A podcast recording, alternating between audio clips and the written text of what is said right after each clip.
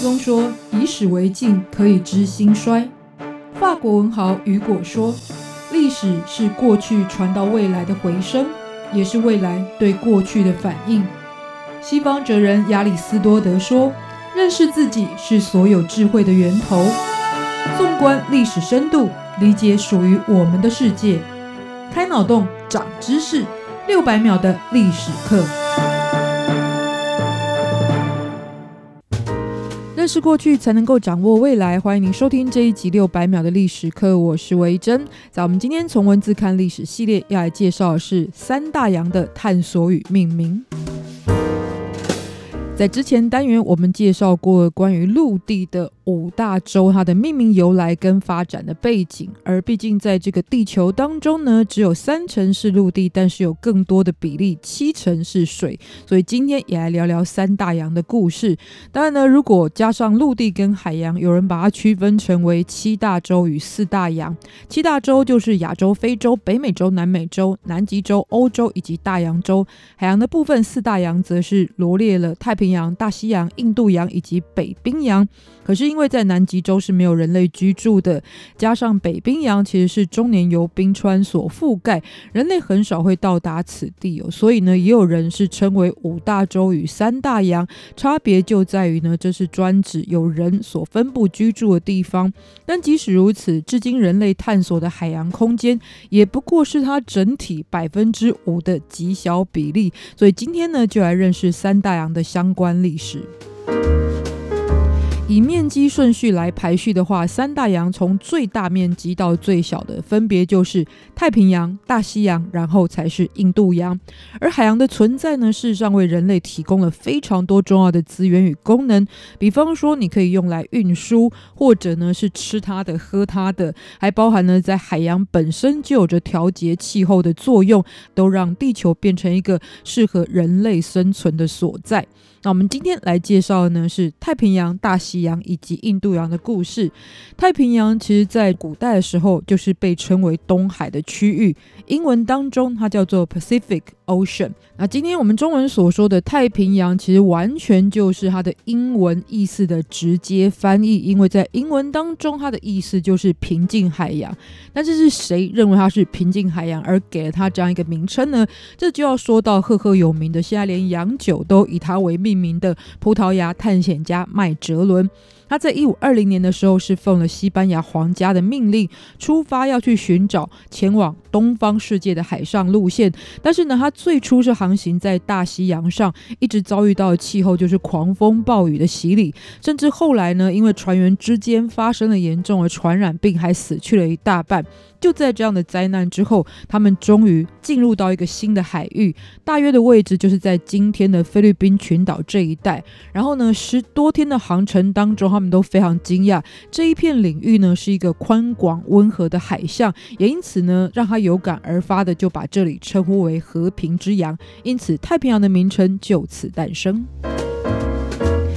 即使如此，即使是超级广阔的太平洋，但也因为它的范围非常的广，所以呢，麦哲伦一行人航行了非常久，都还是看不到陆地，因此也遭遇到了粮食不足的问题。在后来，即使登陆呢，也经常会发生一些跟菲律宾在地原住民的冲突。但虽然航行到了一片呢，他感觉到前所未有平和的海域，但最终，其实麦哲伦是在一五二一年四月的时候，也是在一次冲突当中死于菲律宾的小岛上。而留下了太平洋这样子一个称呼。再说到是大西洋，它的英文名称叫做 Atlantic Ocean，这是一个在古代欧洲就已经使用的名称。主要的典故是来自于希腊神话当中，有一位巨人叫做阿特拉斯 （Atlas）。那其实他是一位大力士，所以用他的名称来命名大西洋，其实也是象征这一片海洋它巨大的、强烈的力道。那其实，在他的故事当中呢，宙斯就曾经命令 Atlas，就是撑着石柱，让天天跟地分开。所以呢，在世人的印象中，就留下了阿特拉斯呢，他是一个超大力士的威猛形象。也因此呢，人们认为他就住在大西洋的区域，那也就用他的名字来作为海洋的命名。另外还有一个典故呢，其实是跟消失的国度亚特兰提斯是有关的。其实发音上呢，就是非常的接近哦。那传说呢，这是一个由海神波塞顿，就是 Poseidon 所创立的国家，而且是完全由海洋所包围的国度。但后来这里曾经发生了相当严重的地震跟水灾，让整个王国迅速的沉入海底，也因此呢，成为了一个神秘的古老传说。也是为什么这个国家的名称叫亚特兰提斯，就是来自于刚刚有说到的把天与地撑起来的大力士阿特拉斯 （Atlas）。其实他就是海神波塞顿 （Poseidon） 的长子，也是未来的继承者，所以整个国家就以他来命名了。总之，不管是哪个典故，其实都是源自于古代希腊。再来是印度洋，它的英文很简单，就是 Indian Ocean，所以完全就是直接翻译的名称。不过以前的中文当中，其实把这个区域称为是西洋。那就是来自于明朝郑和下西洋，其实主要的航线区域就是在印度洋上。但是其实，在历史当中，不管是东方或西方世界，都给过这一片海域非常多不同的名称。一直是到十五世纪的大航海时期，三次前往了印度的一位葡萄牙航海家，名叫达伽马。他在一四九七年的时候呢，就是把这一片通往印度的海域就直接称为印度洋，之后才开始使用这个名称。所以这里我们必须回到大西洋，因为印度洋也称为西洋。为什么大西洋也用了“西洋”这两个字呢？其实大西洋在古代是被称为北海。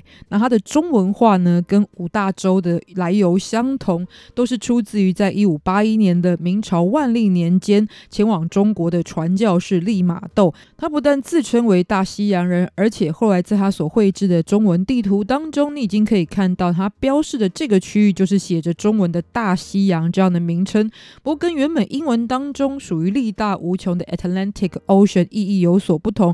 为什么把这里称为大西洋？因为以前在传统上就会把位在于西边的西方人士称为西洋，另外一边呢，尤其是属于日本的部分称为东洋。那因此呢，虽然过去的印度洋也称为西洋，但是在利玛窦的地图上就已经看到了被细分为大西洋的部分，然后呢，印度洋则是写小西洋，其实都还是保留着西洋的概念。而且，如果大家去看地图，会发现这两者本来就是相邻近的海域的部分了，也因此后来才做出了这样子一个区别。至于在海洋当中，还有包含南冰洋跟北冰洋，其实就是以它为最南极跟最北极的位置来命名的。而其中的南冰洋的独立其实是最晚确定的，这是在二零零零年的时候才由国际海盗测量组织确认。因为过去有所争议有，就在于呢，南冰洋经常被视为是三大洋延伸的区域，并不能够被视为是独立的海洋。有些学者其实现在还是抱着这样的看法，但是经过。做了一些研究之后，还是有发现哦，就是南冰洋有着它在洋流上的一个独特性，所以仍然是可以被视为独立的大洋。总之，呼应开场所说，这一些海洋的存在呢，是先于人类的存在。人类也是要透过探索呢，才可以把它们一一命名的。所以，这一些名称的诞生呢，其实也代表人类跟海洋接触的历史，以及呢，人类的文明是逐渐升高这样子的意义。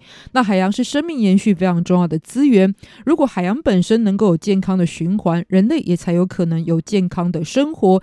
但事实上呢，我们其实对于我们所生活的世界比自己想象的还陌生，因此对于这个地球有更多的认识，才是人类继续健康生存最重要的概念。今天也特别跟大家分享，不要忘记下次继续收听六百秒的历史课，拜拜。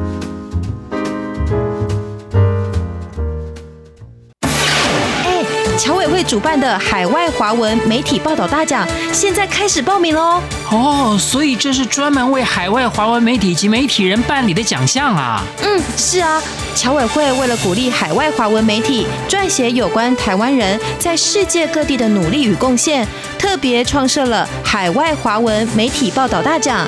只要是平面、网络报道或是广播节目作品，从二零一九年一月一号到二零二零年十月三十一日起。期间发布在中华民国境外的媒体平台都可以报名参加，这么厉害！哎，去哪里可以报名啊？记得在十一月三十日报名截止前，到侨委会的官网线上报名。最重要的是，这一次的奖金太丰富了，总共有六个奖项的优胜得主，可分别获得美金两千五百元的奖励哦。那还等什么？我们快去准备报名资料啊！你节目还没录完啊？